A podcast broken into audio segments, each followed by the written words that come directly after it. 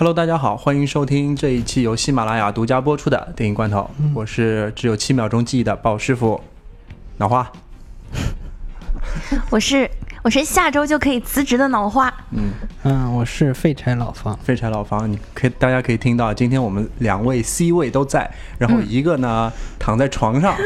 就是属于那种直播那个叫什么睡觉直睡觉播直播，啊，还有一个呢就半躺在一个坏掉的椅子上，是我们的老房，然后刷着手机，穿着一件很丧的衣服，所以他今天叫废柴老房。今天我们呢会说一个，其实之前应该大家都聊过，或者是已经蛮热的一个话题，就是小偷家族，对吧？嗯这个因为之前是在上海电影节也有过。叫做点映吧，对，就是展映就是说那个一套房换一个电影票的故事、啊，是吧？对对对，就是那个故事，但是那个故事跟我们没有什么关系。但是这部影片其实我们看下来都是觉得还不错的，所以觉得有机会我们还是需要分享一下。所以今天主要的内容就是关于这个影片的一些分享和一些外延的关于戛纳的一些话题。所以为了避免脑花在这个睡觉时直播的时候睡着，所以让他来先讲讲一讲你看过这部电影之后的一些大概的感受吧。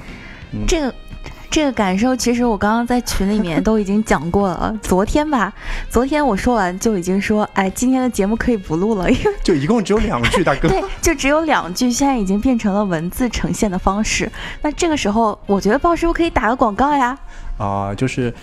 脑花不定期的会把我们所有内容综合成两句话在，在我们的群里做一个展示。就是我们的群呢很简单，在节目的下方有个二维码，然后找到这个二维码，或者是搜“电影罐头”就可以找到我们的群，然后加我为好友之后，我会把大家拉进去。谢谢你的广告时间。那继续，为了你不要睡着，赶紧。刚想说，哎呦，逃过一劫，失败了。嗯就是我看完整体的感觉其实是好的。嗯嗯，哎，我现在躺着说话，觉得呃，不太一样，不太一样，真不太一样。我监听听出来，真的，嗯。是什么？什么不太一样？啊，好像听到你就是躺着的感觉，这 很有卖点啊。就是你等一下，我坐起来。哎呦，我发现了，就是躺着讲话的时候，啊，我说气息不太一样。对我说一个字的时候，感觉气吐的特别多，嗯然后我就觉得有点喘不上气儿，所以我还是坐起来了。好的，我来拉回来一下。前啊面你在车上跟我一起在聊天的时候，在说这个电影的名字叫《万影家族》，然后这个万影你有一个你自己的翻译方式，你可以给大家说一下。啊，对，因为我们之前老房也有讲嘛，就是大家对于这个日文当中“小偷”的这个词，其实它汉字之前用的不是“万影”这两个字嘛，嗯大部分的会用那个“泥棒”两个字，嗯就是在日语里面它读“哆就是嗯就是小偷，就真的大家很憎恶的那种小偷就是。讨厌的小偷。对，然后他这次用的这个万影呢，它读起来就叫 manbiki，然后这个我自己翻译的时候，我会把它翻译成顺手牵羊，嗯就感觉好像程度上没有那么严重。嗯，然后我刚开始看到这个的时候，我还在想，你知道，我在想，哎，这是什么？就是有点宕机了。然后后来才反应过来，啊、是小偷家族这个样子。然后可能就是说，因为我整个，因为我整个就是观影下来的这个感受，嗯是觉得它按理来讲应该是一个蛮惨的一个事情，嗯但是看起来就有一种莫名的舒服。然后这就是在对比它的这个用词，我觉得可能就是在程度上有一定的把控，然后才选用了这种词嘛。嗯然后虽然家庭这个题材对于施之玉和这个人来讲不是一个什么特别的题材嘛，嗯。啊但是之前就是不管怎么七拐八拐，总是有一点血缘啊，或者是户口本上的亲戚啊 这种感觉的。然后他这一次因为是完全的他人，就是完全的是其他的人不相干的人，嗯。然后组成了这样的一个家族，我觉得是他整个那个家族线当中一个新的分支。啊 啊，就是觉得他好像是你觉得他哎，这个家庭的题材还能拍成什么样子的时候，然后就出现了一个一个新的解读的方式，然后还有一个新的组合。我，所以看下来我觉得还蛮好的。有什么部分你觉得特别哎特别有感觉，或者是这种属于高光的段落呢？这个已经算是总分总结构当中的分了吧，对不对？你刚刚这个问题，但是老房还没有讲总呢。老房讲总，嗯，那我就讲一下我自己的感觉吧，让老黄先睡一会儿。然后就是刚刚讲到这个一套房子一张票的感觉，我现在感觉那些花了一套房子买一张票的人，现在一定感觉十分的不值，因为这部电影最终还是大规模上映了啊，大规模的确，嗯。然后我我当时其实，在电影节的时候，我是想赌一把去看的。后来，我现在发觉，我当初没去看这个决定是如此之正确啊。然后现在，其实这个电影呢，我是在录节目的这个中午就才抽时间去看。就当天，今天当天中午。对，然后看了一下一些，如呃，我个人对这个片子的感觉呢，就是它不算是失之愈合最好的作品。嗯。呃，甚至于有些段落，我觉得就它就。等于是直接复制了之前一些电影，像《无人知晓》《步履不停》，甚至于《海街日记》的。但是，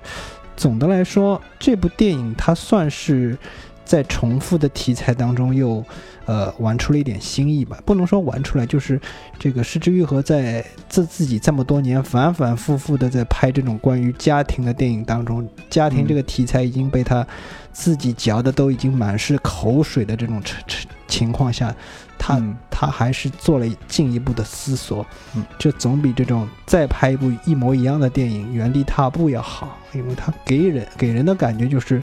彻底破坏了大家对所谓家庭必须有血缘联系，呃，这样一个定式，然后直接告诉大家，家庭是以情感而非血缘来组成纽带和所谓的牵绊的。那么之前我们看的这些关于家庭的电影，就像脑花刚刚说的一样，要么就是户口本上有你的名字，要么就是这个确实有血缘关系。其实他在之前的许多电影里已经开始经常的有似有似无的出现一些，呃，他们这这个所谓的家庭并不是真正的有血缘意义的家庭这种表达的意图了，呃。比较明显的就是像这个有一个电影叫《空气人偶》，是失之愈合讲的，它相当于把呃《空气人偶》这部电影当中那几个不相干的角色，由空气人偶串起来的不相干的角色，等于把他们硬扭到一起去，这样的一种感觉。然后我对这部片子的这种不适感吧，应该说也来自于此，来自于这个点儿。对，就是因为。这个所谓的家庭是 导演通过自己写剧本的方式强行扭在一起的，但是他们自己这个呃，对于组成家庭这个动机这种方式，我是他们动机我是认可的，但是为什么一定要以家庭这个形式来呈现在观众，甚至于呈现在这个家庭以外的所有人眼前？嗯，我我是持疑问的。嗯，你是说？小偷家族是吧？我就是说，就是他们是所谓这个，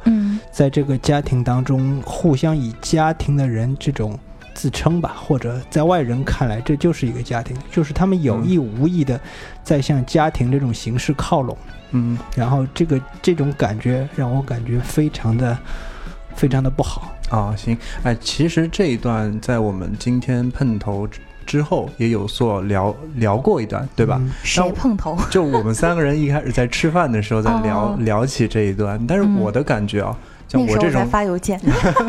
我只有七秒钟记忆嘛，但是我整个看下来的感觉，其实老庞说的这个点呢，我我是呃，并没有说特别难受的感觉，就是这个这个点不是一个干扰你的点，是吧？啊，不是一个干扰我的点，而反倒。从老房的观点，我倒反倒会觉得这一点其实非常有意思，因为我在看完这部电影之后，第一个感觉，我首先不觉得它的着重点或者是着重的笔墨在刻画一个家庭的组成上，或者是他所扮演的呃那个职位上，对吧？而是着重在每个人的一个需求上，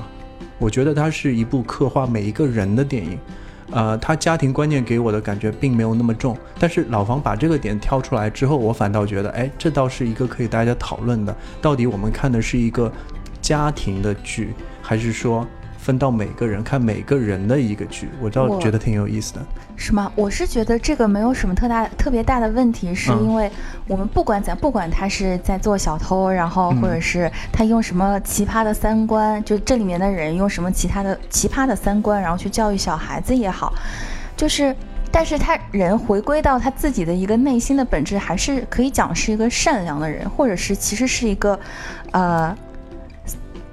之前什么三观不太健全的一个，但是是一个比较干净或者是比较、嗯嗯，比较怎么讲，单纯的一个人。嗯然后在对于这种人的情况下，我觉得很多人会喜欢。他可能不是直观的是说，哎，我就想要玩一个过家家的游戏，但是好像这种存在方式本身对他们嗯。来讲没有什么啊问，把题。让他们共处一室，成为一个小偷家族，这个点上，你还是觉得哎挺不错的，对啊，是就有就是加分的，所以我觉得就是会有人会喜欢有这种，他对于这个家族或者是家庭的这种意义的感受没有我们这么强。就是我们固化现在的想法就是，我们只要没有血缘的关系，或者是什么没有这种七扭八扭的亲戚的关系，我们就不能说是一家人，对吧？但是他们可能就没有这么。就是这这个概念的壁垒，你知道，就觉得我们只要过家家认定了大家在一起是什么样的一个形式，那大家就是一个家族。嗯，我是觉得他其中的每个人物角色或多或少都是在，呃，向着对方或者是向着就社会也好啊，去偷一些东西。有的时候他偷的是物质的嘛，有的时候他偷的是那种私人的、精神的。他或多或少每个人都是缺失的。然后他在做的一件事情，其实你可以把它说成偷，或者说这真的就是他需要的那些东西。比如说，呃，有些人需要一个精神的慰藉，有些人需要，呃，一个父亲一个母亲，有些人真的需要一大家子。所以我觉得，就我着重点，可能觉得在每个人的身上，而非整个家庭，因为他没有太多以家庭为形式出现的段落，基本上都是两个人的关系、几个人的关系这样的一个出现方式，大概就这样。嗯，我不这么看，因为我觉得这部电影从头到尾都在把这一群人以一个家庭的形式的方式在呈现在我们面前。嗯至于你在刚刚说的，那只不过是这个所谓的家庭当中各个人他自己有的一些秘密而已，他只嗯。是、只是通过这个呃剧本慢慢的把它呈现出来。嗯。只不过到最后为止，到直到电影最结束的地方，其实这一群人还是互相渴望在一起的，嗯，对，他们还是希望，嗯，自己这一些人是一个能够组成一个真正的家庭，有这样的希望呢。而且这几个角色，像里面有不止一个角色在讨论，也不是说讨论嘛，就直接说他希望这种自己选择家庭的方式，嗯才是组成家庭的所谓正确的方式。啊嗯嗯同时，他也反复在讲，就是并不是说，呃，以血缘或者说你生了这个小孩儿，你就真的是他的父亲或者母亲了。嗯同时，像这样一种方式或者这种说法，就是在《失之愈合》之前的电影当中是经常出现的。嗯呃，所以我才会产生这种不适感，也就是哦他们之前的这种对话，嗯纯粹就是出现在家人之间的。嗯你比如说像另外一部《如父如子》，这里面也有这个叫笔名叫莉莉·弗兰克的嗯演员，就是中川雅也。中川雅也在那部电影里就对这个福山雅治者说：“说你和小孩子在一起，你就不能够用这种各种各样的东西去要求他，你就是开开心心的，呃，就陪他玩就可以了。”然后这个福山雅治就跟他说：“这个并不是说一定要陪他才是，就是把这个抚养孩子的正确方式。”然后这个这人就很很很轻蔑的回答说：“你陪小孩的方式，你就是和他一起一天到晚待在一起啊。其实像像这个，我就看在看这个小偷家族的时候，就很容易把这个中川雅也带入到那个父亲的角色当中去，这可能也是造成我这个所谓的不适感的一种。哦，觉得这个设计有点过重了，啊，对？而且这这部电影给我的感受就是直接进入了一个所谓这个失之愈合宇宙的感觉，你知道吗？就像刚才脑花也说的这样，他自己把自己的宇宙又强行拓展了一个等级，然后大家可以就是看到各种在之前见过的角色，以一种另外一种重新进入这种现状的方式进入了这部影片。它就好像是以前各种电影当中的各种角色的一种变体，在这部电影当中呈现。你像他其实第有一点就是，呃，这部电影基本上也和其他电影一样，没有一个所谓真正的坏人。嗯呃，稍微有一点坏的是，我感觉是那个就是片山萌美她演的那个妈妈。啊看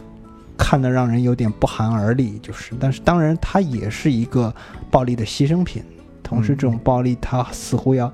哦、就是施加到他那个亲生女儿身上去。这一点是这个这个部分，我看的有点不寒而栗，这是是其中一一个非常奇怪的地方。这个可能算是一个真正的一个所谓反面角色吧。然后就是其他的就是整部电影当中，因为跟以前的很多电影有太多相似的地方，同时呢，他真正要自对自己进行提升的那个部分，又做的不是特别立得住，所以让我对整部电影的这种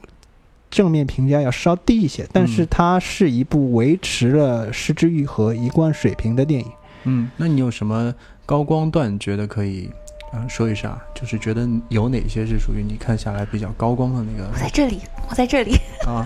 这个时候该问我了。哎，脑花先说吧。我觉得突然觉得听下来，我们三个人当中，他是中气最足的一个。因为我在空调下面。嗯，哦，就刚刚上来的时候，我们也讲了，是你第一个片段是你记不起来的，就是那个安藤英在给那个小姑娘剪头发的时候，我觉得拍的蛮好的。然后那个小姑娘，因为给了小姑娘很近的一个一个镜头，嗯然后就好像你能感受到他就是接受别人这样搞他之后，他就决定好像是我要留在这个家，就是默默的有一种他在从刚开始觉得，哎，你们这是在干嘛呀？或者是哎，我是不是有点犹豫或者什么的，然后就转变到了一个接受的这样的一个态度。哦啊，我觉得这个小姑娘真的是蛮厉害，也不知道他们也不知道导演是怎么讲的戏。啊，怎么调教是吧？对，嗯，是这样的，这里我可以补充一点就是失之愈合确实是一个非常非常喜欢呃和小孩子一起演戏，同时也是非常非常这个。呃，能够调教小孩子的那种嗯演员，因为有很多演员觉得，哎呀，跟小孩一起导戏或者导小孩子的戏，简直是像地狱一样。嗯但是不是，但是就是失之愈合，完全是他就是花时间和小孩打成一片，就是和他们做朋友这种事情。就像我刚刚所说的那样，就是他在《如父如子》里通过那个中川雅也这个角色，直接说出了自己的这种这种调教小孩的方法吧，就是就是你就和花时间和他们玩就可以了。嗯其实像失之愈合，就是在自己很年轻的时候，他就是在电视台里拍这种纪录片的那种导演。嗯，他有一次就是到这种乡下的这种就是日本乡村里的那种小学校去拍纪录片，但是呢，那个电视台的预算十分有限，所以每次纪录片导演、编剧、导演包括剪辑什么的都是这个 怎么说呢？失之愈合一人意，然后他就自己一个人下乡去拍一部关于这种学校的纪录片，那怎么办呢？这这些小朋友们就是他也没有其他人可以依赖，他只有他自己一个人，那么就他就花。那好在时间他他还比较富裕，他就花大量的时间和这些小孩待在一起，嗯就和他们一起玩，听他们说话，跟他们做游戏，就干这种事情。所以那个时候，这这一类这种纪录片，他的拍了大概有十十年左右，然后就就是培深得要领哎是吧？培培养出一趟就是和小孩一起拍戏的方法。所以这种和小孩一起拍戏，对其他导演来说就是啊、呃非常难受的那种感觉，对他来说是信手拈来，哦而且就是哎、他随时随地可以让这些小孩子处于一种特别舒服的状态，嗯然后你就可以在他所有的片子里看出那些小孩儿。并不是在对着镜头刻意表演，好像只是在表达一下自己的情绪，而且那些情绪，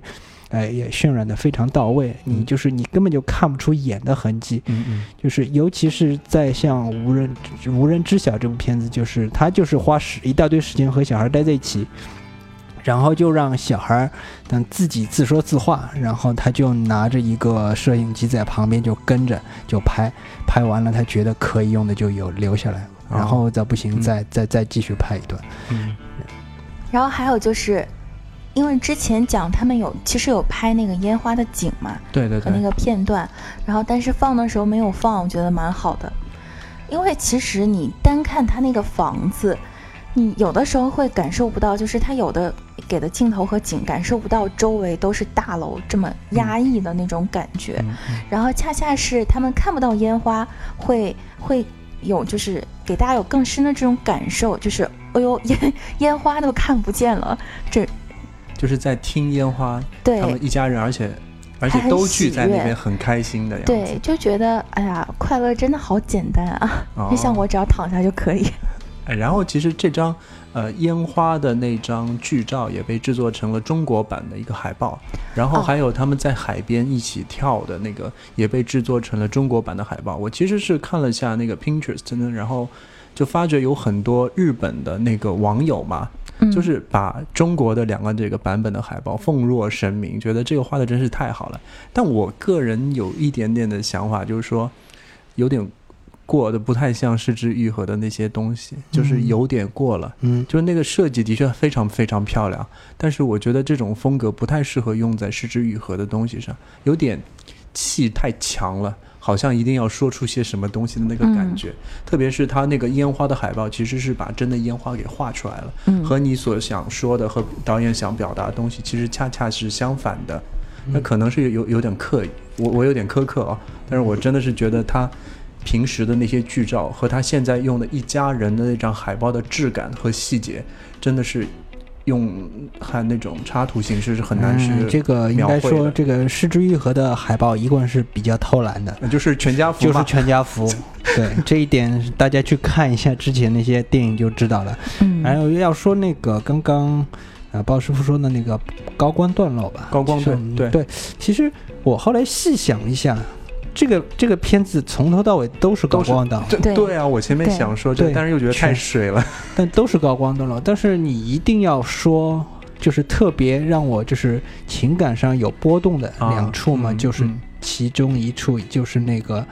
这个小女孩儿就是有三个名字的小女孩儿，最后回到这个原生家庭当中的，呃，和她母亲在那儿，就是生生母亲在那儿说话的一个段落，因为这个对比嗯太过强烈了。哦对呃，嗯嗯强烈到让人就是，我觉得也这就是这女的简直简直不是人的那种感觉。空气凝固是吧？对对对，因为这一段其实也是有一个小小的对比，就是你刚刚讲你的你说的那个高光，就是小女孩和那个安藤英他们两个人在互相看对方的伤疤，对，就是哎，你看我我烫了一个这样的印儿，就是哎，你看那个阿姨手上也有哦这种的，啊，对，然后。然后他，然后他就那个小姑娘就戳了戳那个安藤英的那个疤嘛，对，他然后说没关系，哎对没关系不疼不疼的嗯然后他去摸他妈的脸嘛，然后他妈就是那种，我操，就是就是别过来的干什么呢你？赶紧道歉。哦，就这儿我顺着说一下吧，就是嗯除了这一段，就是安藤英就是和他一起看伤疤的那段，还有安藤英其实说过一句话，就是说，呃，遭受家庭暴力的小孩儿长大怎么可能还这么善良嘛？他说那个小女孩嘛，嗯，但是他自己也是这样的，其实嗯他也很善良。从从某些角度来说，他也是受到以前原生家庭的摧残的，嗯但是他长大之后也是善良。我们可以说他有另一种企图或者自己的需要在里面，但是他整体给我的感觉还是就像脑花说的，比较纯粹而善良。嗯那可能是这样，所以嗯这句话从前面到后面的一个对比也是蛮触动我的。还有那段嗯就是他去看伤疤，那那段稍微有点嗯、呃简单而刻意，但是我觉得也是有所触动。老房继续吧。嗯，还有一点呢，就是我之所以说全篇都是高光段落，就是嗯。又涉及到失之欲和宇宙这个问题，就是 这里面有各种各样的这种熟人出现，就是 就是你这个这个这个就像是在当年看那种建国大业一样，有点数星星的感觉，因为你你就好像我我之前也跟大家说，就是好像有各个经济事务所的这种经纪人，就是涌到这个失之愈合家门口，嗯把他这个信箱通通塞满，就是说什么啊啊，这是真是多亏您啦，这个接下来就全靠您啦 什么的，我我们这个演员今后怎么样全靠您了，就是嗯塞了各种各样的。给个两秒钟的镜头，给，对于是就就是就是各种各样的就是日本的这种大牌明星就是轮流出现，就是嗯甚至于去演一些真的只有三四秒钟的那种镜头。你比如说像那个迟松壮亮大叔吧，因为他长得特别老气，嗯，那个有可他真的没有大叔，我知道他特别年轻，其实，但是我感觉就是特别大叔嘛，就是因为这个这里面松冈莫优演的那角色好像是是一个这种援交一类的角色，我当时就认定这下面那人可能是个什么大叔。哥，我我当时想，该不会又是远藤宪一吧？然后，然后，然后，结果一看，哎，池松壮亮啊！然后就是想，这池松壮亮也算是新生代这种演员当中比较优秀的一个。然后他这里在这里面大概有五秒钟左右的镜头。这个跟删减有关吗？这个我们也没看到删减片段。这个估计删减不知道在哪儿，因为有两个可能有删减的地方，你不知道到底是剪了哪处。呃，再就是你像像高高梁健武，然后就他出来的时候，我真的是震惊了。嗯，对，他因因为也是 A 咖嘛，嗯，对，就是像好久之前他和那个极高游离子一起演电影啊，然后到后面什么的，他就我觉得他已经是一个很牛逼的电影咖，然后在这边演一个跑腿的小警察。对，然后然后就是好像他还是生怕自己在这个。这个短短的演出时间里不会被人记住一样，他演的比较用力的是啊，就是他生怕的别人记不住他，就像是一个初出茅庐的菜鸟演员，拼命的在向别人证明自己一样。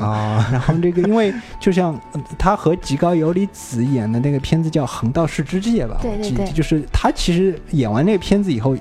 真正可以算得上是大红大紫了，嗯啊，虽然还没到那这木村拓哉那个水平，但是已经是肯定是一线了。然后，呃，更奇怪的就是我还看到了池歇千鹤，然后池歇千鹤因为也是我非常喜欢的一个演员，我其实一一直以来我对这个这个演员大部分时间处于无感，但是直到二零一四年的时候，他和这个林野刚还有。菅田将晖演了一个叫《只在那里发光》这个片子，然后我觉得我我我对这个片子的感觉非常好，然后我就一下子记住了这个池歇千鹤这张脸，因为他这张脸和永作博美非常的像，我一度认不分不清这两人，后来我发现他还比那个永作博美稍微胖一点。然后呃，还有一个感触就是，我在这里看到这个池千千鹤好像又胖了一点儿，然后就我就我就感觉这个哎，这已经有点像小池荣子了。啊！哎，确实哈，嗯，在他们俩之间，嗯，然后还有很多的超级大牌在这里跑个龙套，你比如说像一个日本的这种殿堂级演员山崎努。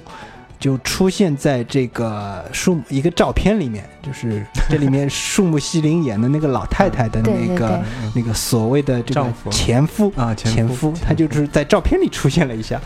嗯，然后就是续行直人，续行直人实际上是那个续行权的儿子，他也算是一个就是演员世家的一个演员，他演这个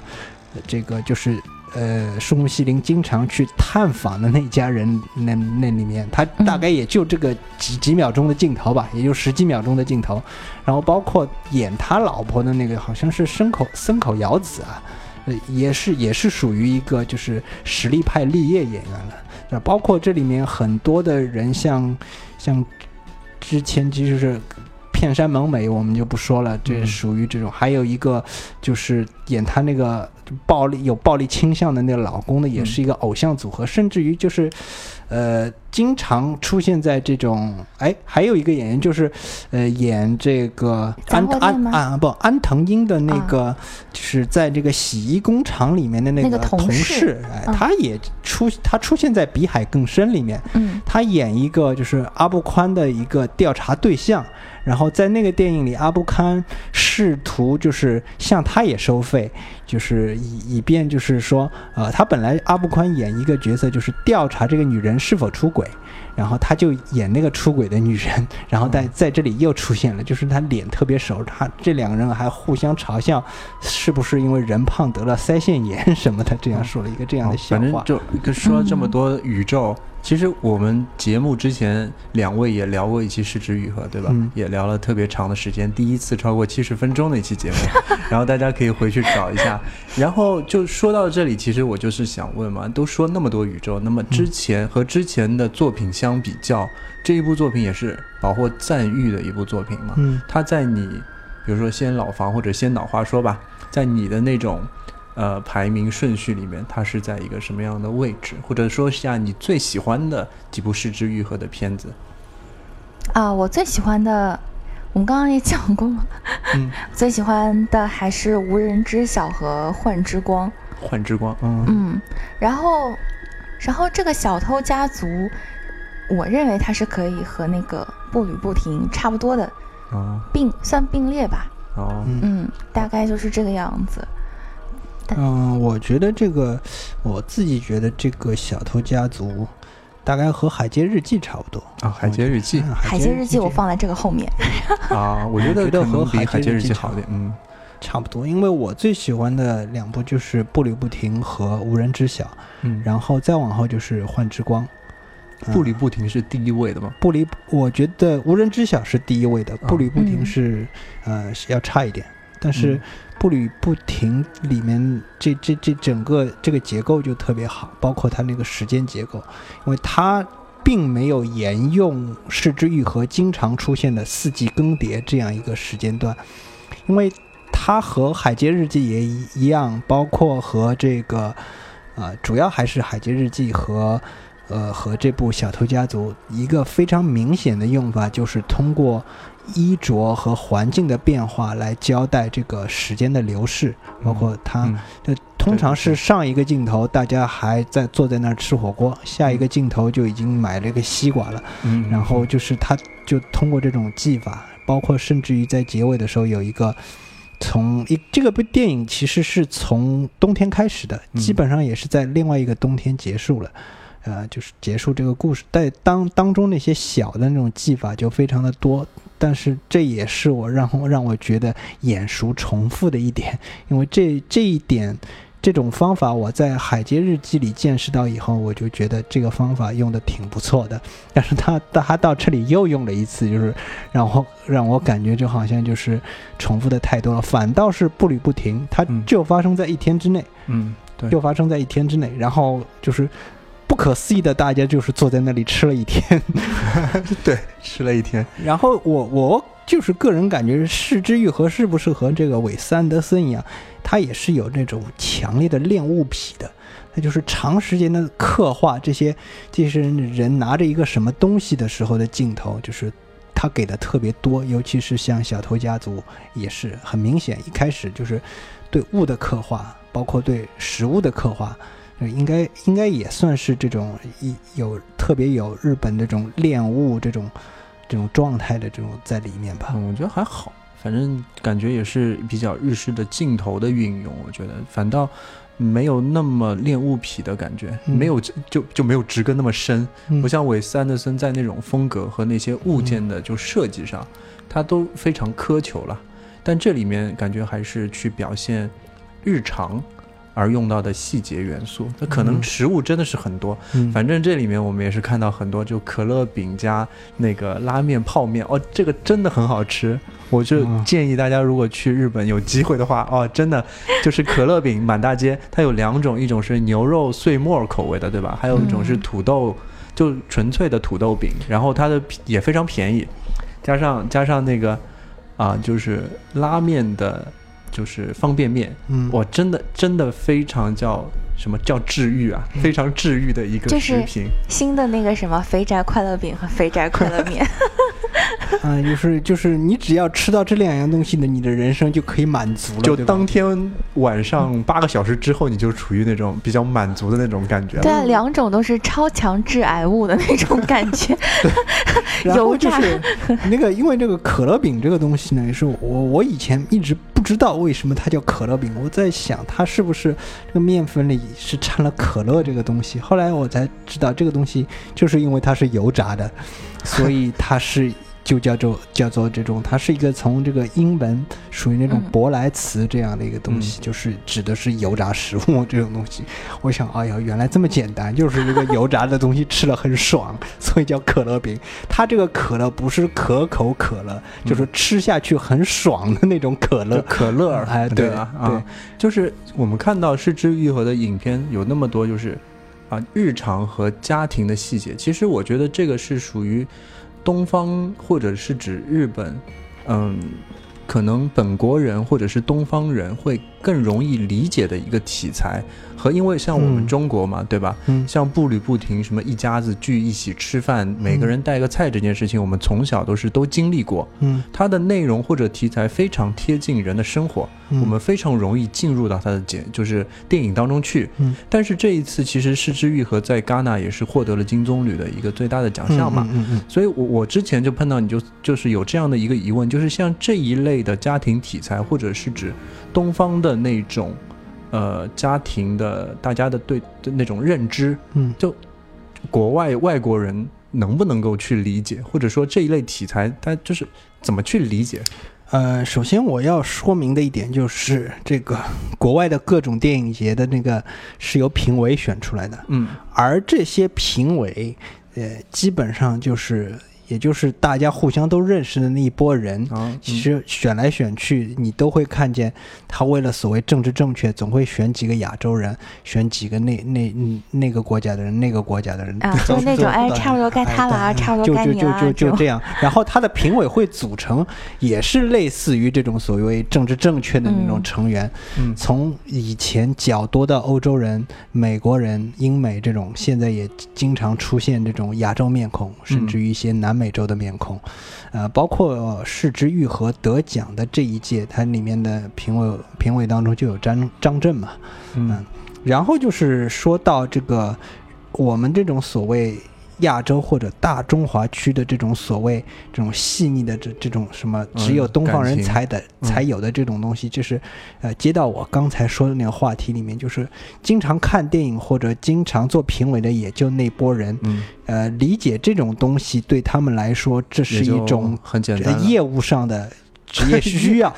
就是就是你必须职职业素养。啊对，或者说是职业道德。啊，啊，甚至于也就也就是说，呃，像日本电影在戛纳或者在三大所谓三大电影节，它都是有一个呃，就是先出道的人，就是比在后面就比较容易受到大家的瞩目和重视。嗯呃，像黑泽明、沟口健二。这样的人，就是你如果在某个电影节里一开始出道，然后获得了某个瞩目之后，你就比较容易在今后获奖。你比如说像我们国家也是啊，像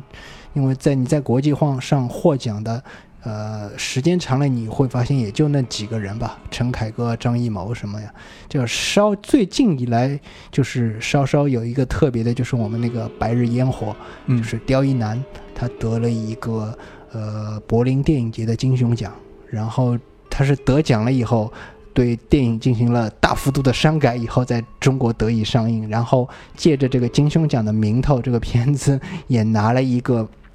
比较好的票房，当时作为这类电影，他拿到了一亿多的票房，嗯。应该算是还不错的。对。有趣的是，他讲的是一个哈尔滨的故事，然他找了一群不是东北的演员，他甚至于找了一个台湾演员，也桂纶镁。哎，桂纶镁来演东北人，这其其实非常非常奇怪。对，。那个我记得特别清楚，嗯就是他说那个人说你们家住哪儿，然后嗯。或者什么的，就是我们那边没有人这样报这个地址的，就是我们家就因为他那个地址是我们那边的安字片儿，你知道，嗯。然后就觉得，哎，这个人这个人讲话真的就是都没人管一管了，对，就是，呃，这里就涉及到另外一个问题，就是像失之愈合在日本国内，嗯就像原子温这个著名的变态导演，对吧？嗯所谓的超喜欢哎，对，他就指责这个，他就。直接在报纸上写文，就是说，哎呀，这个失之愈合天天就拍那些外国人喜欢看的电影，啊，他他拍的并不是所谓真正的日本那种片子，就好像经常听见，不论哪里都有。哎。都都好像都是这样的，就是包括张艺谋在刚出道的时候，也有人给他扣什么后殖民的帽子，就是嗯就是他们的意思就是说，张艺谋专门拍一些中国人的丑不好陋的地不好的地方，对，然后去讨好国际上其他对于中国本身就有歧义的这样的导、嗯这样的评委，嗯。呃，嗯。其实你会发现，原子温刻画日本人的阴暗面方面，就是和和失之愈合相比，绝对是有过之而无不及。对，因为它是小众，你知道啊，嗯。所以就会觉得会给人一种，哎，只有少数人才会这样，这个嗯已经超越了国家和地区。嗯。但是那个失之愈合这个上的时候，就有人觉得说，你是不是太过于把这些不好的东西，而且还是比较真实向的不好的东西，嗯。就是给别人看，嗯。就好像当时也有很多人这样去骂那个莫言，他是不是叫对。对，嗯然后就是你你说叫什么？哎，卖国求荣，想起来，像这个像所谓得奖这个事嘛，其实，呃，失之愈合也是占了点便宜的。要我去要我说，就是因为他他那部《幻之光》这部嗯出道作品，他实际上是有侯孝贤去提携过的。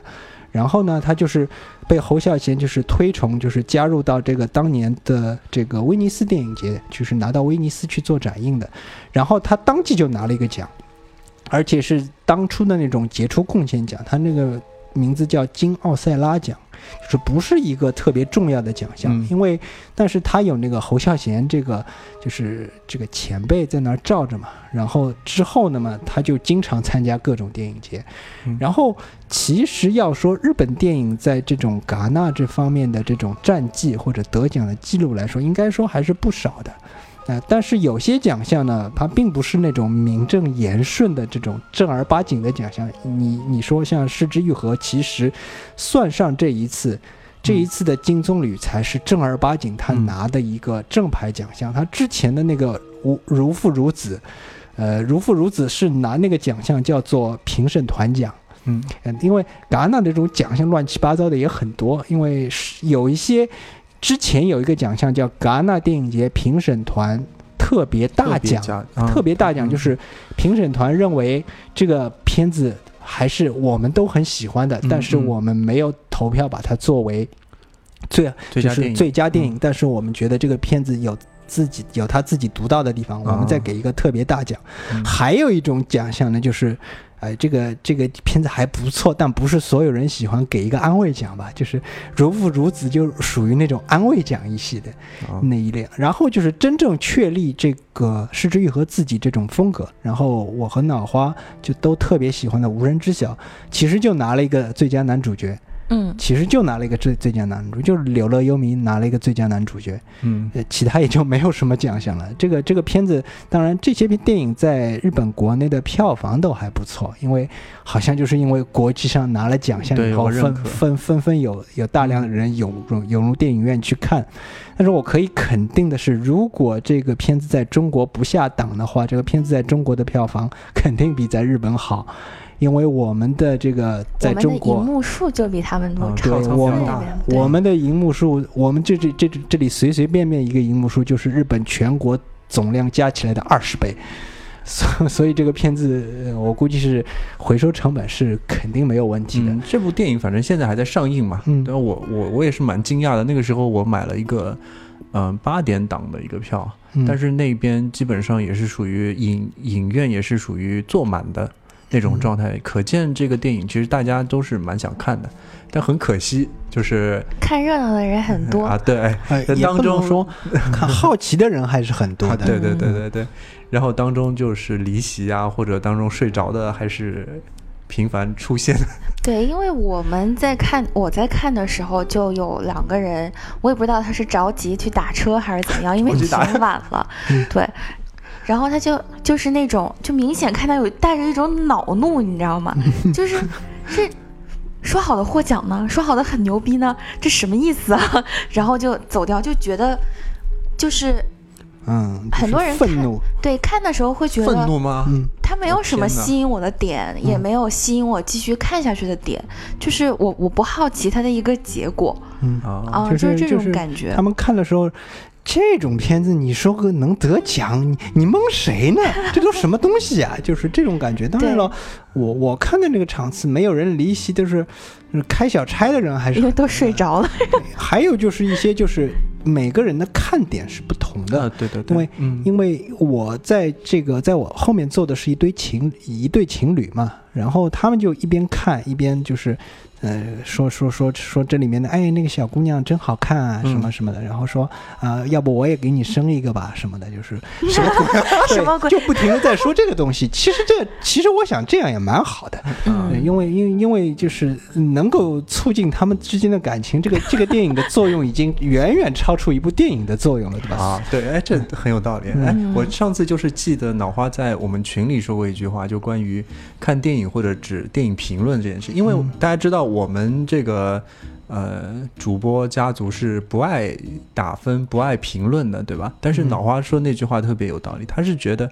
就一个电影，因为你的背景、你的学识和阅历的不同，你所去看的那个观点或者你的看点全完全是不同的。嗯，那在这种状况下。你可以去做一定的评价，但是更多的希望是自己去对他的一个感受嘛。我觉得这个就是说的非常的就有道理，也是代表了，我觉得是代表了我们三个的一些意见，可以这么理解吧？也主要是懒是吧？不爱打分是吧？对，不然最后打个分，作死啊！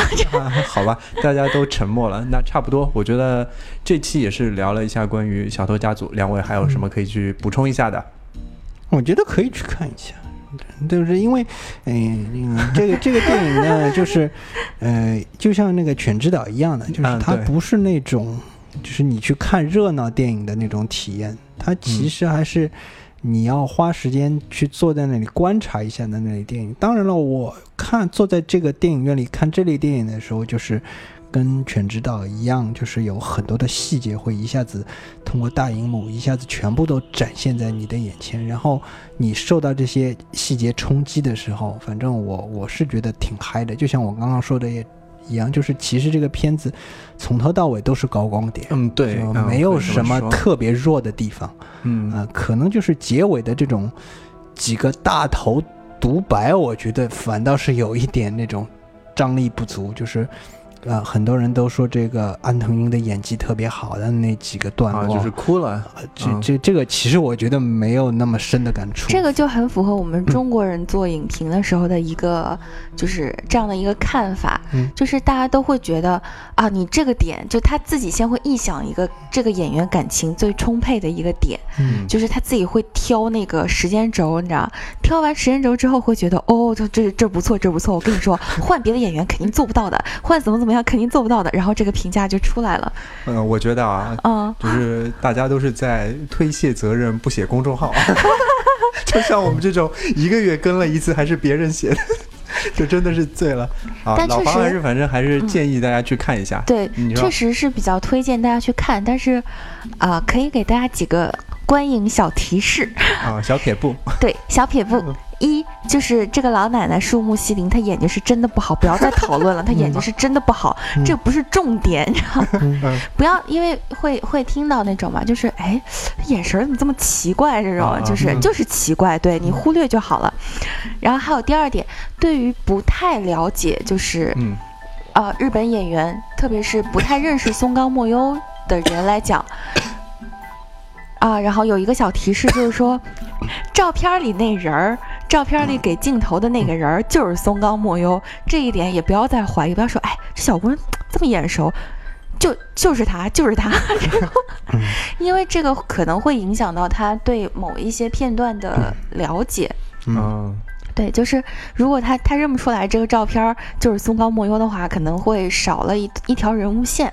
啊，就是蛮可惜的，然后啊自己还要在那干猜，因为下面人都不认识，因为这个里面没有我们中国人真的特别特别了解的那种那种日本演员，嗯。嗯。啊，然后所以可能就觉得观影上稍微有一点障碍，啊，然后再到后面的话，我想一想还有什么啊？哦，对，我不太理解后面演职人员的字幕，字幕你看的那么后面，对，就为什么没有那个？汉字的那个演员表，那，我估计是拿到的版本是外国版本，它全部使用那种，就是这种这种注音的那种方式。啊，因为它这个注音就是，嗯，呃，因为这个片子我在开头很注意的一点，我看到看拍开头就是它有这个这个制片公司就是 Gaga，嗯，对，还有一个就是。就是发行公司就是 White Bunch，嗯，White Bunch 是一家法国公司，然后这个这个这个之后就是直接就是跟你说这是戛纳获奖影片，因为我所以我估计拿到的这个版本呢就是一个外国发行的版本，就是欧洲发行的版本，所以它可能在结尾的时候。没有使用大量的汉字，不像一般日本电影对对对，所以就结尾结尾让我觉得特别烦。就是我想看那个演员嘛，就是有点想不起来他叫什么，然后他这个样子一拼我就不认识了，你知道吗？你如果变成就是那个那个那叫什么五十音图和和那个汉字的结合，马上就能认出来了呀。高粱健舞我都找了半天。对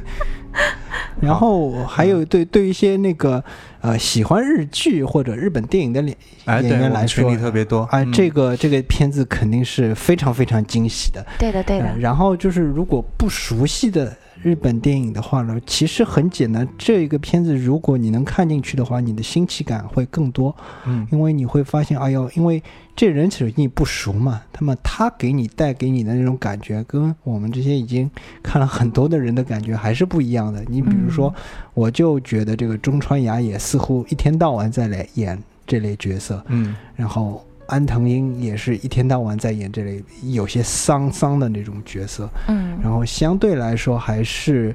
啊、高良健吾给我蛮惊喜的，就是他那种嗯。像一个菜鸟演员这样的使劲儿的想想想表现自己的那股劲儿，给人的感觉还是蛮惊喜的。对，然后还有就是，嗯，很多人可能不习惯看这样的电影。其实我劝大家，就是看电影的时候，你真的就是单纯的去看，你不要等。啊，有的人就是在等一个点，嗯就是或者是在猜下面的剧情，没什么可猜的，真没什么可猜的，嗯就没有人说谁把谁弄死了，或者是谁给谁挖了个坑这样的，就是没有任何这种狗血的剧情。嗯，哎然后，嗯，对对，就是其实，嗯，就要说回到前面我们说过那个关于这部影片背后晦涩隐喻的事情。但我我觉得是之愈合他是属于那种比较，呃，慷慨的导演，嗯，他是把能够告诉你的，他想放在故事里的东西，都通过一些细节和一些人物关系或者对白，其实都是已经展现了，就嗯不用去把它更阴谋化了。我觉得，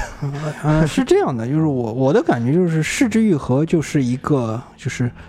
我个人的感觉就是，那些所谓的大师，或者说用这种方式，都是很慷慨的，都都是都是把自己想表达的全部就是直接在画面里给你体现出来了。对，有有一些人喜欢玩那种奇技淫巧的东西，就是他刻意藏点东西藏点东西，嗯然后说意思就是我牛逼吧，我牛逼吧，我这种隐喻你看出来没有？你没有看出来，你就是个傻逼不。不不，什么现在还有一种是因为你藏了一些彩蛋，就可以给各种公众号来做那对对对个内容。嗯。嗯，就像就最近我是看了，哎，这这个扯开了啊，就是嗯。我喜欢的那个 CDPR 那个工作室嘛，做了《赛博朋克2077》那个嗯游戏的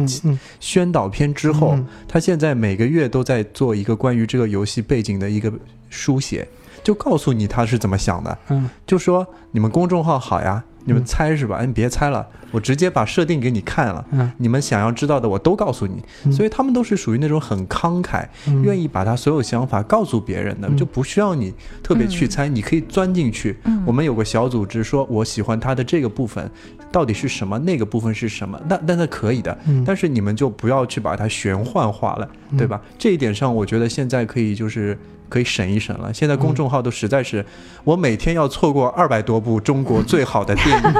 我我真的是醉了。当然，我们也很差，我们是没有更新的人，也不好意思喷人对？要么就是那种什么 你没有看懂的小偷家族的几个点，没有看不懂的，我跟你讲。对对对，你你看到的就是全部。嗯你现在这个年龄，你看到了多少，就接受它，就是多少。而且你任何一个你认为自己可能是一个片面的观点，它都是成立的。对对，所以就是还是一个还是一个蛮锻炼观影的观众的一部电影。